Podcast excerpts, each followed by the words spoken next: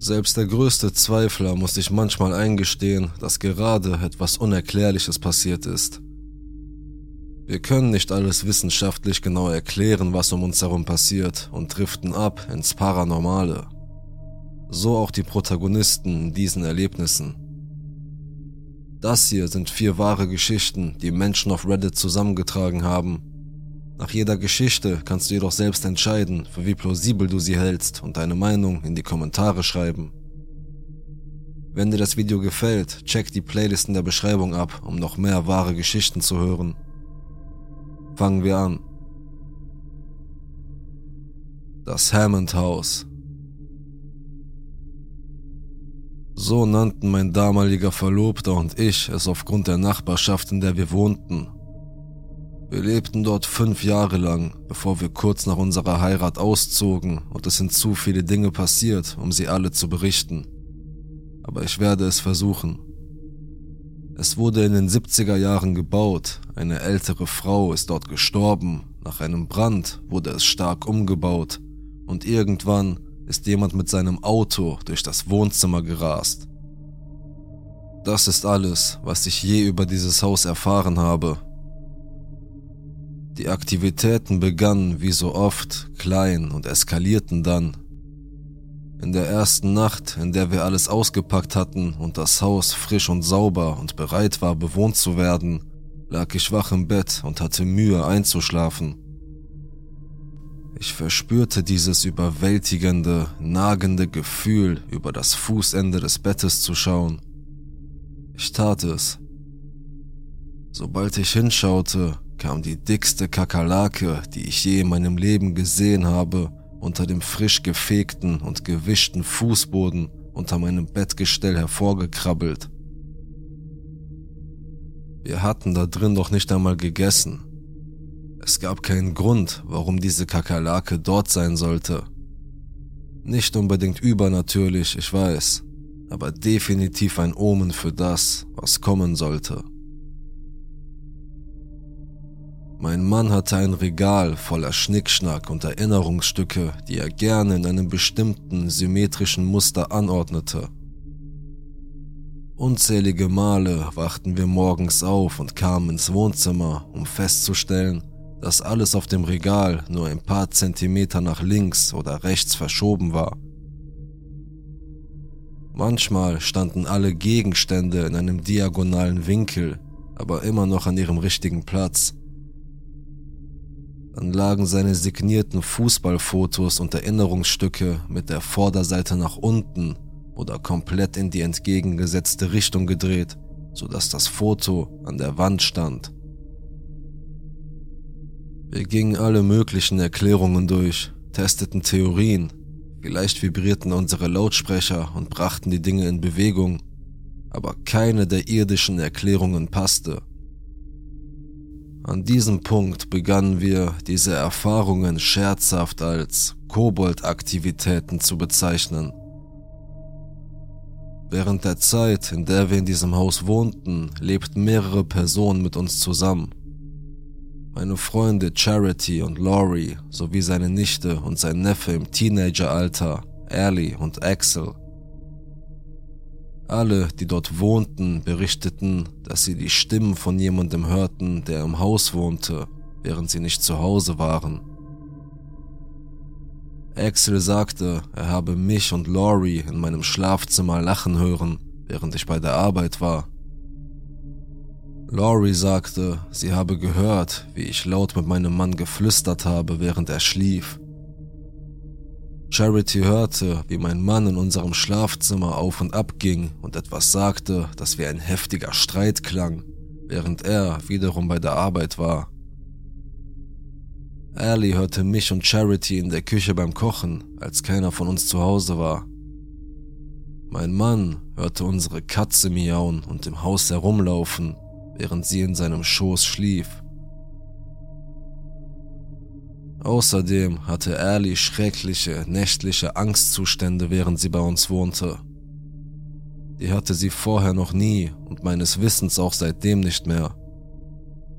Sie wachte mitten in der Nacht schreiend auf, weil sie glaubte, dass jemand an ihre Schlafzimmertür hämmerte, um hereinzukommen.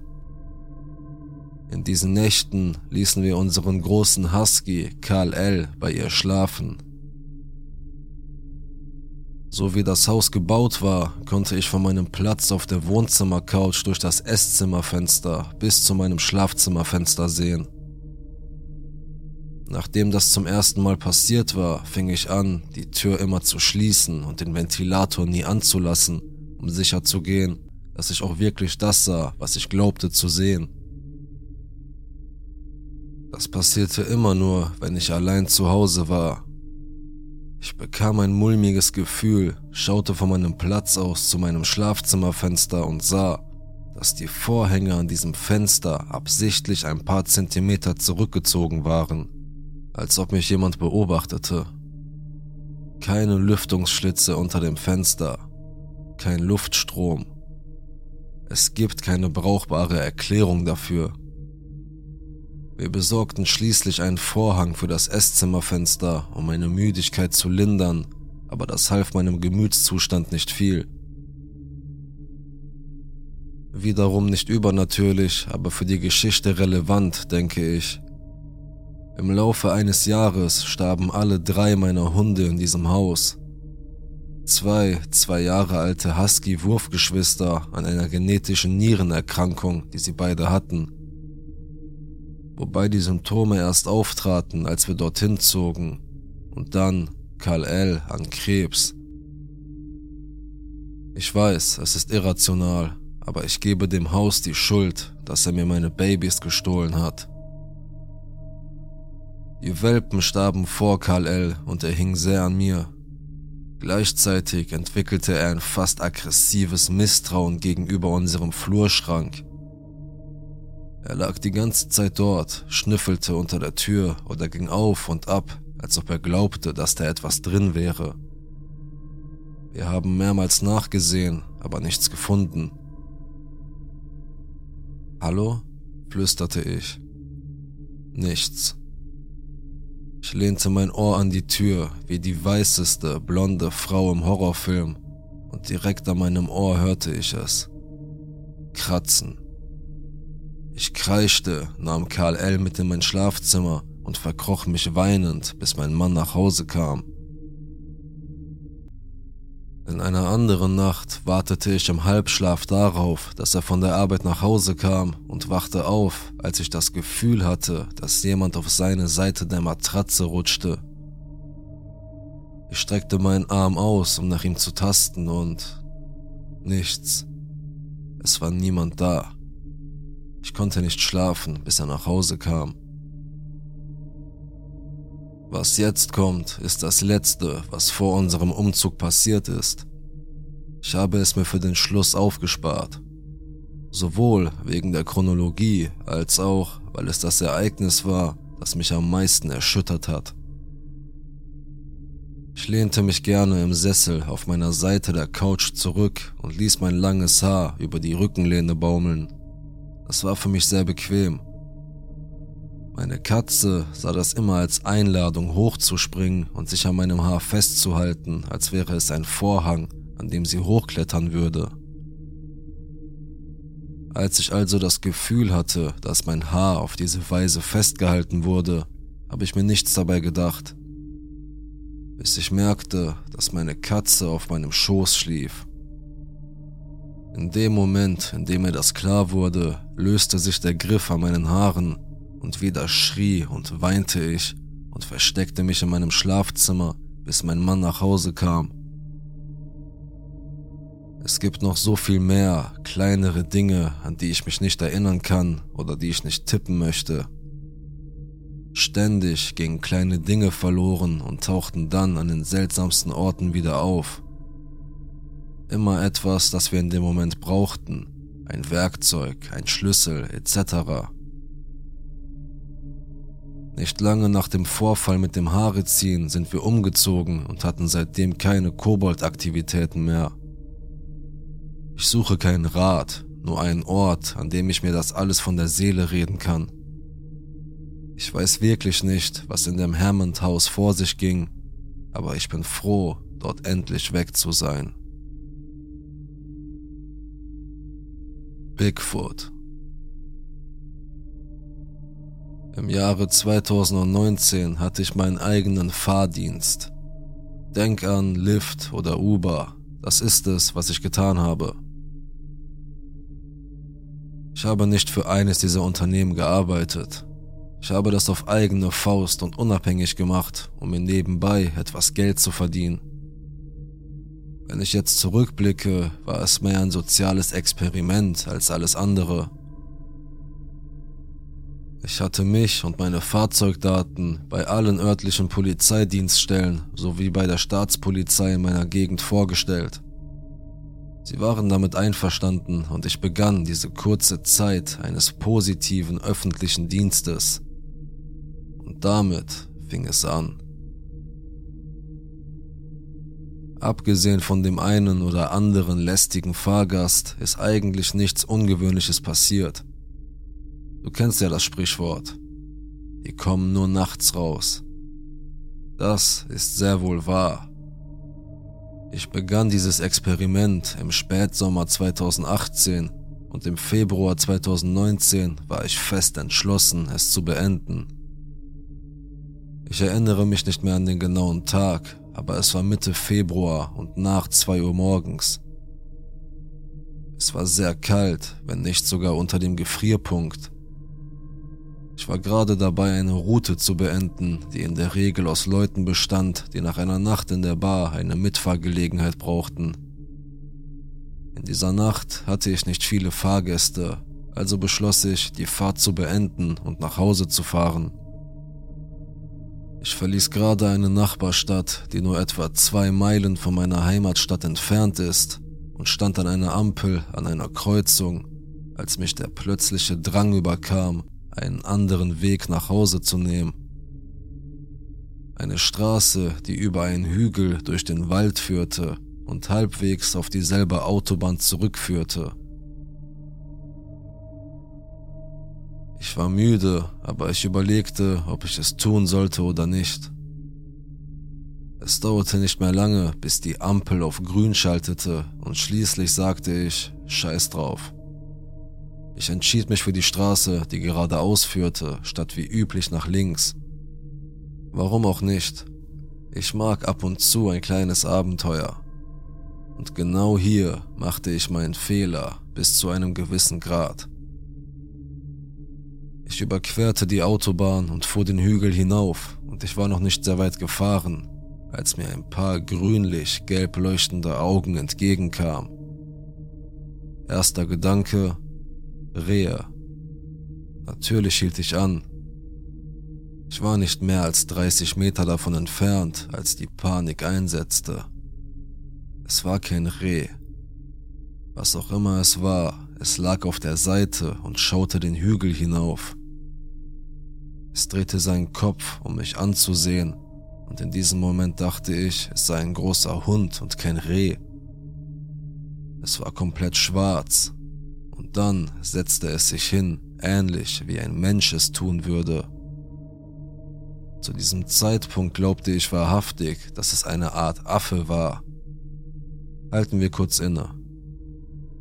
Was auch immer dieses Ding war, es war sehr schwer seine Form zu erkennen, obwohl mein Fernlicht direkt auf es gerichtet war. Es lag nicht daran, dass es amorph war, sondern daran, dass es schwärzer als das Schwarz der Nacht war. Als es sich aufsetzte, wechselte es seinen Blick von der Anhöhe hinauf zu meinem Auto, hin und her, als hätte ich es überrascht. Als es sich dann auf zwei Füße stellte, hatte ich den besten Blick auf das Ding. Es war etwa zwei Meter groß und so gebaut und geformt wie ein Mensch.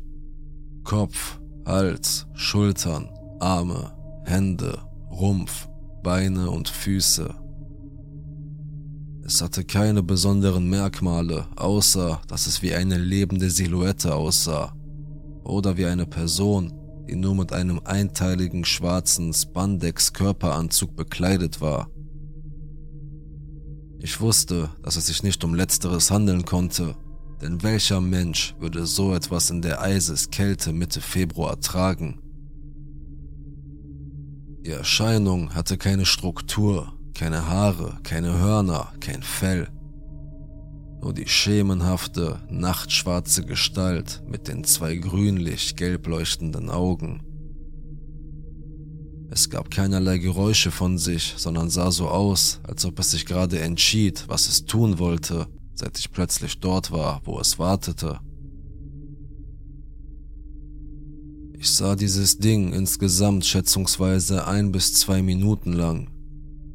Es blieb wie erstarrt stehen, bevor es sich plötzlich nach rechts drehte, ging und über eine Leitplanke in den Wald stapfte. Mein Herz raste. Ich fühlte mich gedemütigt. Trotzdem nahm ich den Mut auf, zu der Stelle zu fahren, an der er gestanden hatte. Mit einem Fuß auf der Bremse und dem anderen auf dem Gaspedal kurbelte ich das Fenster auf der Beifahrerseite herunter, um zu sehen, ob ich ihn wieder sehen oder hören oder etwas riechen würde. Aber nichts. Nicht einmal das Knacken eines heruntergefallenen Astes oder Gestrüpps. Unnötig zu sagen, dass ich nicht sehr lange dort blieb. Ich fuhr über den Hügel und legte noch etwa 100 Meter zurück, als ich von einem zweiten Paar reflektierender Augen getroffen wurde. Ich saß in der Falle.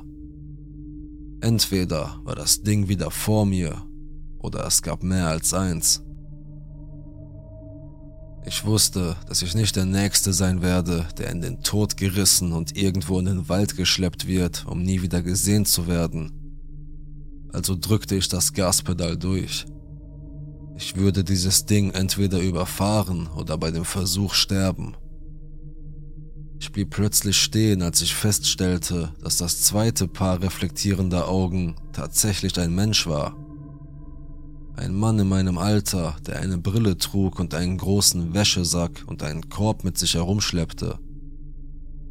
Schnell kurbelte ich mein Beifahrerfenster wieder herunter und erklärte dem Mann in schnellem Tempo, wer ich war, was ich machte und warum er in mein Fahrzeug einsteigen sollte. Sir, ich möchte Sie nicht beunruhigen. Mein Name ist. Ich biete Mitfahrgelegenheiten für Menschen, die sie brauchen. Die örtliche Polizei weiß bereits über mich Bescheid. Das ist kein Trick oder ein Angriff. Ich werde sie nicht verletzen, aber sie sind im Moment nicht sicher. Sie müssen sofort in mein Auto steigen. So etwas in der Art, aber viel schneller gesprochen, als man es wahrscheinlich lesen kann. Ohne zu fragen, nickte er zustimmend. Ich schloss meine Türen auf. Er lud seine Wäsche auf den Rücksitz und wir fuhren los. Nachdem er in meinem Auto saß, erzählte ich ihm, was ich kurz zuvor gesehen hatte. Er verlor die Farbe in seinem Gesicht, aber er verstand die Situation vollkommen. Er erzählte mir, dass er seine Wäsche fertig gewaschen hatte und dass er zu Fuß zu seinem Haus ging, das nicht weit von unserem Standort entfernt war. Er fragte mich ein zweites Mal, was ich gesehen hatte, und nachdem er zugehört hatte, meinte er ruhig, dass es Bigfoot gewesen sein könnte. Ich sagte ihm, dass ich nicht wüsste, was es sei, aber was auch immer es sei, es hatte ihn beobachtet. Es studierte ihn. In diesem Moment wurde es uns beiden klar. Hätte ich nicht auf meinen Impuls gehört, einen anderen Weg nach Hause zu nehmen, wer weiß, was dieses Ding ihm auf der dunklen, bewaldeten Straße angetan hätte. Der Rest der Fahrt verlief schweigend. Ich setzte ihn an seinem Haus ab, er lud seine Wäsche aus und bedankte sich bei mir. Er bot mir etwas Geld für die Fahrt an, aber ich lehnte ab. Ich wusste, dass es für mich nicht richtig war, es anzunehmen, wenn man bedenkt, was passiert war. Wir trennten uns und ich kehrte in mein eigenes Haus zurück, sehr verwirrt über das, was ich erlebt hatte. Seitdem haben mir die Leute gesagt, ich hätte eine Schattenfigur, einen Dämon, einen Skinwalker, einen Slenderman, eine Rake, einen Crawler oder einen Außerirdischen gesehen. Meistens kommt mir immer noch der Gedanke, dass es ein Sasquatch oder ein jugendlicher Sasquatch gewesen sein könnte. Ich weiß es nicht. Manchmal fahre ich immer noch diesen Weg entlang, obwohl das schon vier Jahre her ist. Ich frage mich, ob ich diese Kreatur noch einmal sehen werde oder nicht. Abuelita.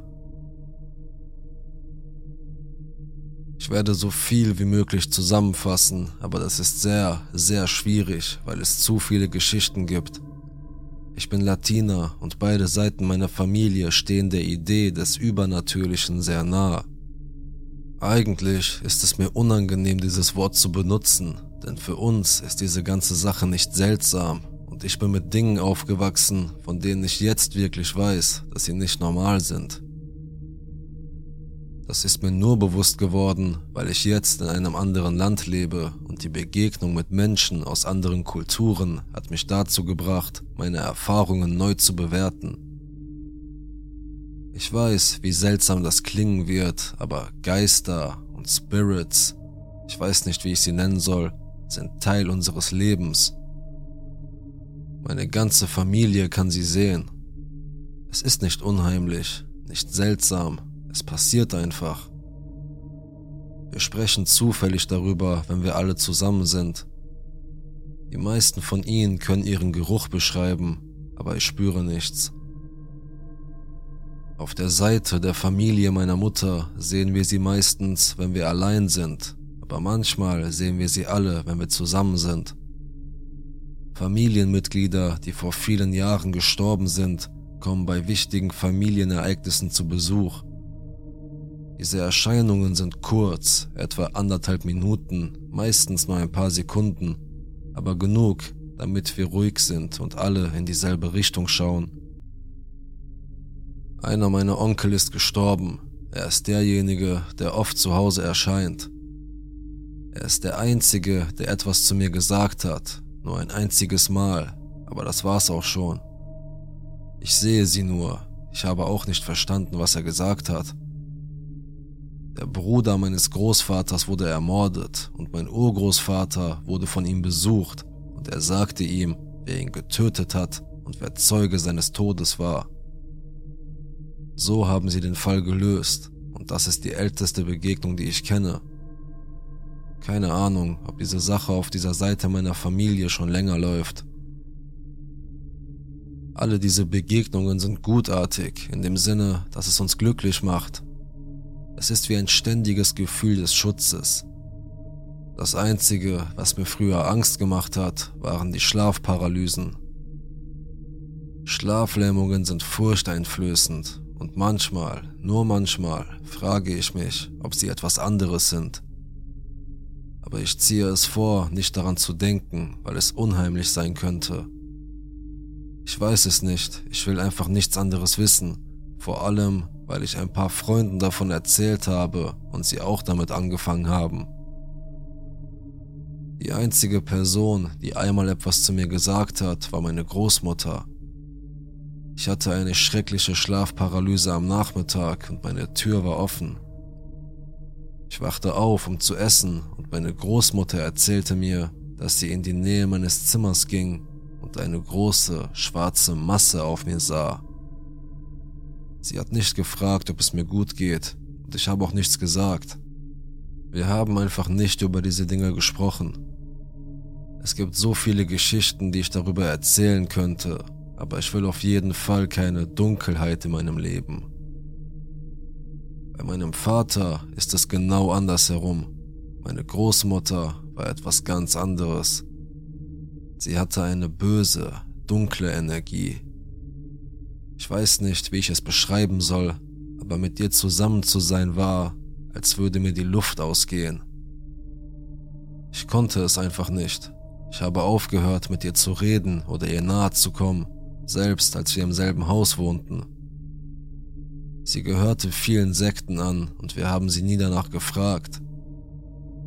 Sie hat nur einmal mit mir darüber gesprochen, aber es war eines dieser Dinge, die nicht existieren, wenn man nicht darüber spricht.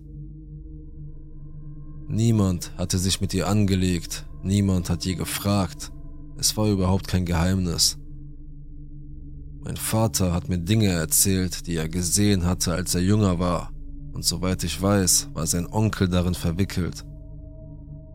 Die Leute kamen zu ihrem Haus, weil sie ihnen mit Magie, Liebesbündnissen und so weiter half. Keine Ahnung. Er hat seltsame Dinge gesehen, aber er hatte auch meinen Urgroßvater, der ein guter Mensch war. Er hat einige paranormale Geschichten mit ihm, gute Geschichten. Mein Vater ist ein typischer Geschäftsmann. Er sieht ganz ernst aus und es ist seltsam, ihm zuzuhören, wenn er diese Geschichten erzählt. Als ich jünger war, hatte ich das Gefühl, dass meine Großmutter mich nicht mochte. Mein Vater hat immer versucht, eine Verbindung zwischen uns herzustellen, aber mit den Jahren war es kein Geheimnis, dass sie mich eigentlich hasste. Also hat mein Vater es nie wieder versucht. Wir alle dachten, dass dies geschah, weil sie wollte, dass ihr erstes Enkelkind ein Junge war. Mein Vater und meine Stiefmutter bekamen dann meine Schwester, und sie ignorierte sie völlig. Sie hasste sie nicht. Wenn wir zusammen aßen, servierte sie ihr das Essen. Mich ließ sie links liegen. Eigentlich war das ziemlich lächerlich. Sie hasste auch meine Stiefmutter, aber es wurde ein bisschen besser, als mein Bruder geboren wurde. Meine Großmutter würde für ihn töten und sterben. Ich glaube, meine Großmutter und ich haben uns nur ein einziges Mal gestritten. Damals wurde sie wütend und fing an, mich anzuschreien, weil ich meinen Bruder zum Essen drängte, weil sein Essen kalt geworden war. Ich bin vor Schreck erstarrt, während sie schrie. Ich hätte versucht, sie mit einer Gabel zu erstechen. Ich habe mich nicht einmal bewegt, aber meine Stiefmutter war an der Tür und hat alles gesehen, also wusste sie, dass es eine Lüge war und ich habe ihr nie verziehen. Von da an ignorierten wir uns gegenseitig. Ich verließ das Land, sie starb, ich war nicht da, und mein Vater rief mich an und fragte, was wir auf ihr Grab schreiben sollten, weil niemand wusste, was er sagen sollte. Ich schickte ihm den typischen Text, den man schreibt, wenn jemand stirbt. Ich habe so viele Geschichten zu erzählen, aber als ich das Vermächtnis sah, war ich völlig schockiert. Es war genau das. Ich habe meine Familie dazu gebracht, den Film zu sehen und niemand hat ein Wort gesagt. Wir wussten alle, was der andere dachte. Vor kurzem kamen wir alle zu meinem Junggesellenabschied zusammen, meine Familie und meine Freunde. Meine Freunde kannten alle Geschichten über meine Großmutter meine Familie reiste zu meiner Hochzeit an, so dass wir zum ersten Mal seit Jahren wieder alle zusammen waren und sie blieben bei mir zu Hause. Ich weiß nicht mehr, warum wir während meines Junggesellenabschieds über meine Großmutter sprachen. Meine Schwester fing an, Geschichten über ihre Beerdigung zu erzählen, die so lustig waren, dass ich vor Lachen weinte. Wir haben alle einen dunklen Sinn für Humor, aber wir haben mindestens eine Stunde lang sehr gelacht. Sie erzählten Dinge, die ich nicht wusste, und ich kam nach Hause immer noch lachend, und ich konnte meine Sätze nicht beenden, als ich versuchte, meinem Mann zu erzählen, was passiert war. An diesem Abend ging ich ins Bett und alles änderte sich. Ich spürte ein schreckliches Gefühl der Angst. Ich hatte noch nie so viel Angst in meinem Leben. Ich machte das Licht an, hörte Stimmen im Zimmer sah ein Licht an der Wand und weckte meinen Mann, weil ich in Panik war. In diesem Moment, vier Uhr morgens, klopfte mein Vater an die Tür und ich ging nach draußen und er fragte mich sehr wütend, was zum Teufel passiert sei. Er brachte mich zu seiner Frau und sie war sehr, sehr krank, blass, fast blau. Sie hatte alle Anzeichen eines Herzinfarkts Sie sagte, dass dies bald aufhören sollte, also vertrauten wir ihr, aber ich rief an, um herauszufinden, welches Krankenhaus sie ohne Versicherung untersuchen könnte. Sie war hellwach, aber ihr Blutdruck verschlechterte sich und in diesem Moment wusste ich, dass es fahrlässig wäre zu warten, also beschlossen wir, ins Krankenhaus zu fahren. Mein Vater ging auf die Toilette und als wir allein waren, schaute mich meine Stiefmutter an und sagte, welche Tür haben wir geöffnet? Ich starrte sie nur an, wir sagten nichts weiter. Mein Vater kam wütend zurück und fragte, warum ich ihm ins Badezimmer gefolgt sei und warum ich durch die Tür mit ihm gesprochen habe. Meine Stiefmutter und ich sagten ihm, dass ich ihm nicht gefolgt sei. Mein Vater erwiderte, dass er meine Stimme gehört habe, die seinen Namen immer wieder durch die Wand sagte. Alles geschah in weniger als fünf Minuten. Ich sagte ihm nur, dass es meine Großmutter war. Er sah mich schweigend an. Er sagte nichts. Wir sagten ihm nichts weiter. Wir verließen einfach das Haus. Mein Bruder wusste nichts, aber er war hellwach, denn aus irgendeinem Grund konnte er in dieser Nacht nicht schlafen. Wir fuhren ins Krankenhaus und warteten bis zwei oder drei Uhr nachts, so dass nur meine Schwester etwas Schlaf hatte.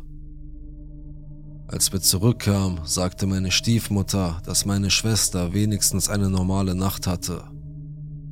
In diesem Moment sprang mein Hund, der netteste Hund der Welt, und biss meiner Schwester ins Gesicht.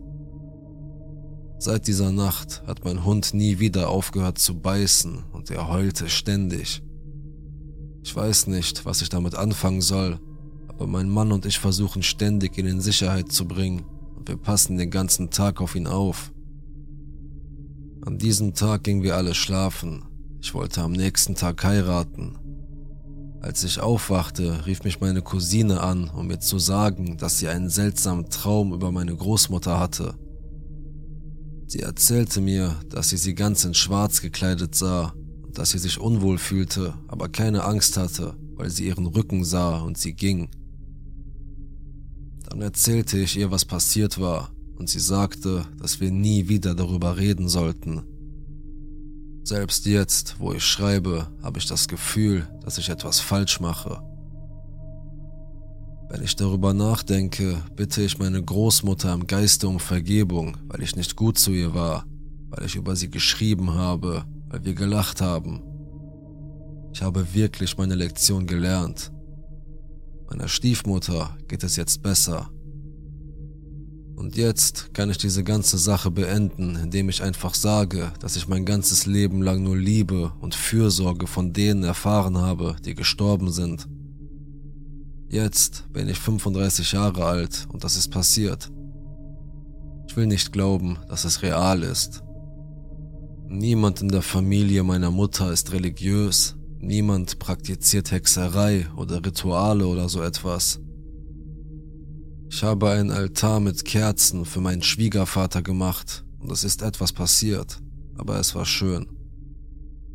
Mein Mann kam und fragte mich, warum ich mich beim Schreiben so seltsam verhalte, und ich erzählte es ihm. Er sagte, ich solle es nicht posten, sondern mit meinem Psychologen darüber sprechen, weil es mir Angst mache. Ich habe bereits mit meiner Psychologin gesprochen. Sie hat es verstanden, weil sie auch aus Lateinamerika kommt. Sie sagte, dass ihr Vater sie besuchte, als er starb, und ich sollte das akzeptieren, weil es unsere Kultur ist unsere Traditionen, ein Teil von dem, was wir sind. Ich stimme ihr natürlich zu. Vielleicht ist es gar nicht so schlimm und meine Gefühle sind einfach nur übertrieben, aber ich fühle mich mit all dem nicht wohl. Vielleicht weiß jemand, wie man die Dinge in Ordnung bringen kann. Limbo Am 24. Dezember 2020 wurde ich von meinem engen Freund Tim auf dem Boden meines Schlafzimmers gefunden. Ich war in einem sehr ungesunden Blauton, atmete nicht und reagierte überhaupt nicht. Tim war zu mir nach Hause gekommen, nachdem er ein schlechtes Gefühl bekommen hatte, nachdem ich auf seine wiederholten Anrufe und SMS nicht reagiert hatte. Das war völlig untypisch für mich und Tim wusste, dass etwas nicht stimmte. Als er in meiner Wohnung ankam, fand er meine Schlafzimmertür verschlossen. Zum Glück hat er sie eingetreten. Ich war bewusstlos, hatte keinen Puls und atmete nicht. Er rief den Notruf und gab mir eine Herzmassage, bis der Krankenwagen eintraf. Ich lag zweieinhalb Monate in einem künstlichen Koma es waren die schrecklichsten zweieinhalb Monate meines ganzen Lebens. Am 4. November 2018 ging ich ins Feather River Hospital in Paradise, Kalifornien, wo ich die letzten 15 Jahre mit meiner Frau Amita gelebt hatte. Ich hatte grippeähnliche Symptome verspürt und beschlossen, dass ich mich besser untersuchen lassen sollte. Das Krankenhaus schickte mich mit Codein-Hustensaft nach Hause. Amita wusste, dass es etwas Schlimmeres war, als die Ärzte vermutet hatten und bestand darauf, dass ich ins Enlow Krankenhaus in Chico, Kalifornien ging, um eine zweite Meinung einzuholen. Zum Glück hörte ich auf sie, denn man sagte mir, dass ein abszedierter Zahn mein Herz und meine Lunge mit Endokarditis infiziert hatte. Sie sagten, ich müsse sofort am offenen Herzen operiert werden, sonst würde ich sterben. Dann sagten sie mir, dass ich nur eine 20-prozentige Chance hätte, die Operation zu überstehen und dass ich mich besser von meiner Frau verabschieden sollte. Ich war am Boden zerstört und zu Tode erschrocken. Ich bat meinen damals besten Freund Kenny, ein Auge auf Amita zu werfen und sagte ihr, dass ich zurückkommen und um mein Leben kämpfen würde. Es war der 6. November 2018, als ich ins Enlow Hospital in Chico eingeliefert wurde. Am 8. November 2018 musste ich live im Fernsehen mit ansehen, wie unser Haus und die ganze Stadt Paradise abbrannten. Es wurde The Campfire genannt und brannte die ganze Stadt Paradise nieder, zusammen mit unserem Haus, meinem Geschäft, unserem Auto, unseren Katzen, acht Freunden, die bei lebendigem Leib in ihren Autos verbrannten, als sie versuchten zu evakuieren, und allem, was wir beide auf dieser Welt besaßen. Mein Herzleiden hatte mir nicht nur das Leben gerettet, sondern mich auch dazu gebracht, nach Chico zu fahren, und so wurde ich von dem Feuer verschont. Wäre ich im Paradise gewesen, wäre ich bei dem Versuch, mein Inventar an Computern und Elektronik zu retten, lebendig verbrannt. Ich landete 46 Tage lang im Enlow Krankenhaus, wo ich drei Operationen am offenen Herzen über mich ergehen lassen musste Sie ersetzten meine Herzklappe durch eine mechanische Herzklappe, implantierten einen Herzschrittmacher und gaben mir zwei volle Bluttransfusionen. Außerdem verabreichten sie mir 46 Tage lang Antibiotika, drei Infusionsbeutel alle zwei Stunden. Als ich aus dem Krankenhaus entlassen wurde und zu dem Ort ging, an dem meine Frau und mein ehemaliger bester Freund übernachteten, entdeckte ich, dass Kenny nicht nur ein Auge auf sie hatte, sondern dass sie auch miteinander schliefen. Am Boden zerstört und mit einem in mehrfacher Hinsicht gebrochenen Herzen reichte ich die Scheidung ein und setzte mich in einen Zug nach Salt Lake City, der Stadt, in der ich geboren wurde. Nun spulen wir vor zum 24. Dezember 2020. Mein Freund Tim trat meine Schlafzimmertür in meiner neuen Wohnung in Salt Lake City, Utah auf und begann mit der Wiederbelebung, bis der Krankenwagen eintraf. Meine mechanische Herzklappe hatte sich infiziert, ebenso wie mein Herzschrittmacher, sodass die Ärzte mich in ein Koma versetzten, um die mechanische Herzklappe durch eine Schweineklappe und auch den Herzschrittmacher zu ersetzen. Was dann folgte, war die schrecklichste Erfahrung meines ganzen Lebens und meine einzige Erfahrung im Leben nach dem Tod. Ich hielt es für notwendig, den Hintergrund zu schildern, warum ich ins Koma versetzt wurde und was ich währenddessen erlebte. Natürlich kann ich mich an nichts erinnern, was vor dem Zeitpunkt geschah, als Tim meine Tür eintrat und mich fand. Als ich meine Umgebung wieder wahrnahm, war ich auf dem Rücken auf einer Rolltrage festgeschnallt. Ich wurde von zwei Pflegern geschoben, die einen einfarbig weißen Krankenhauskittel trugen, und ihre Gesichter und Haare waren durch ihre Masken und Mützen völlig verdeckt. Das Einzige, was man sehen konnte, waren ihre Augen.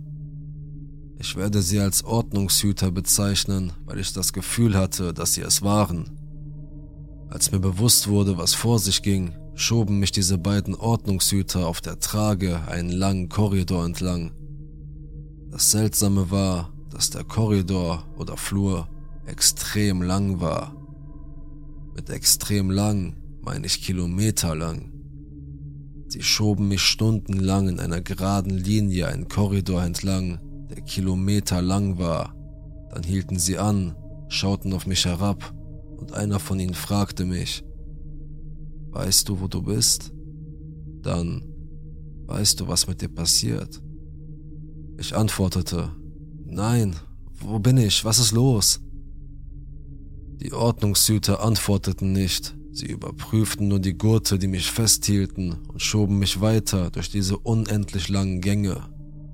Ab und zu hielten sie an und öffneten eine Art Schiebetür, die in einen anderen langen Gang führte.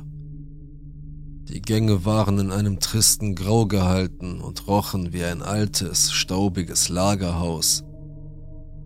Wir kamen an Abzweigungen und dort merkte ich, dass etwas ganz und gar nicht in Ordnung war.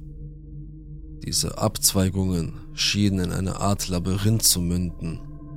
Es war kein normaler Anblick, sondern eher wie ein Escher-Gemälde, in dem sich andere Pfleger befanden, einige in schwarzen Kitteln, andere in grauen, blauen oder grünen Kitteln.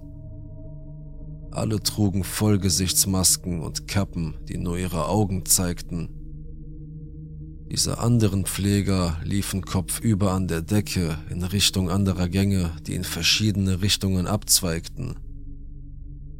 Einige schoben Tragen wie die, auf der ich festgeschnallt war, während andere allein oder zu zweit gingen. Sie würdigten mich nie meiner Anwesenheit und sprachen auch nicht direkt mit mir, außer dass sie mich gelegentlich fragten, ob ich wüsste, wo ich sei oder was los sei. So ging es tagelang weiter. Gelegentlich änderten sie die Richtung oder öffneten neue Korridore, durch die wir gingen. Ich erinnere mich, dass ich das Gefühl hatte, nicht in das Reich der Lebenden zurückkehren zu können, aber ich war auch nicht in der Lage, in den Himmel weiterzugehen. Ich saß an diesem Ort mit den unendlich langen Gängen fest, begleitet von diesen Pflegern, die selten ein Zeichen gaben, dass sie wussten, dass ich da war. Ich flippte aus und schrie sie an, aber sie ignorierten mich. Ich weinte und flehte sie an, mir mitzuteilen, was mit mir geschah, aber irgendwie wusste ich, dass sie mir nichts sagen durften. Schließlich gab ich mich frustriert und verängstigt in ihre Obhut und vertraute darauf, dass der Herr mich durch diese Tortur führen würde und dass es in seinen Händen lag, ob ich lebte oder starb. So verbrachte ich einen Tag nach dem anderen, bis ich in der Trage gefesselt einschlief und schließlich in einem Krankenhausbett aufwachte. Nicht gefesselt, aber unfähig zu gehen oder meinen linken Arm zu benutzen. Krankenschwester fragte mich, ob ich wüsste, wo ich sei, und nachdem ich das so oft von den Pflegern gehört hatte, rief ich, Nein, weiß ich nicht. Die Krankenschwester fragte mich nach dem Jahr und ich sagte 2020. Sie sagte nein, es sei 2021 und fragte, ob ich wisse, wo ich sei. Erschrocken erinnerte ich mich an die Pfleger und rief, nein, ich weiß es nicht. Sie sagte mir, dass ich in einer Reha-Klinik in Bountiful sei und dass es mir gut gehen würde es dauerte noch zwei Monate, in denen ich in meinem Rollstuhl ins Fitnessstudio geschoben wurde, wo ich täglich drei Stunden trainierte, bis ich meinen linken Arm benutzen und wieder selbstständig gehen konnte. Ich weiß, dass Gott einen Plan für mich hat und dass ich aus einem bestimmten Grund hier bin. Ich wohne in einem Obdachlosenheim in Salt Lake City. Ich habe die Wohnung verloren, weil ich unerlaubt Leute bei mir wohnen lassen habe aber nach dem Koma habe ich Angst zu schlafen oder keine Freunde um mich zu haben. Ich habe meine Geschichte wahrheitsgemäß und genauso erzählt, wie ich mich daran erinnere. Ich war in der Vorhölle.